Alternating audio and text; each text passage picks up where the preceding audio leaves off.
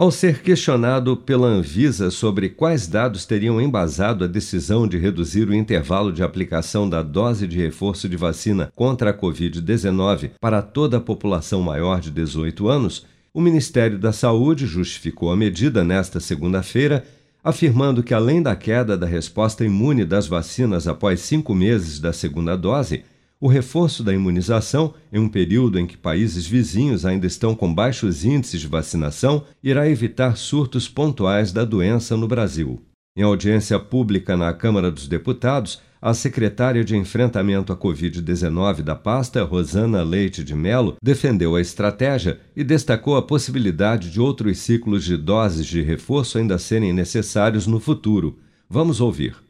Hoje, o que nos preocupa, deputadas, é o seguinte: nós fizemos um levantamento, nós estamos tendo alguns casos pontuais de surtos, né?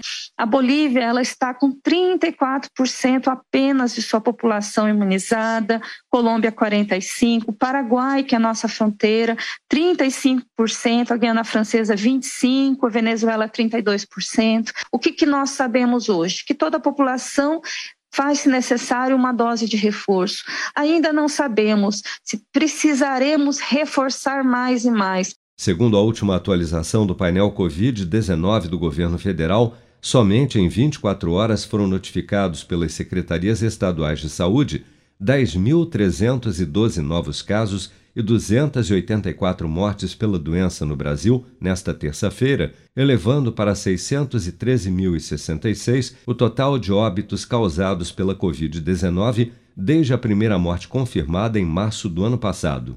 Segundo dados oficiais, das mais de 22 milhões de pessoas já infectadas pelo novo coronavírus no Brasil, 169.134, ou 0,8% delas, ainda seguem internadas ou em acompanhamento pelos órgãos de saúde em todo o país.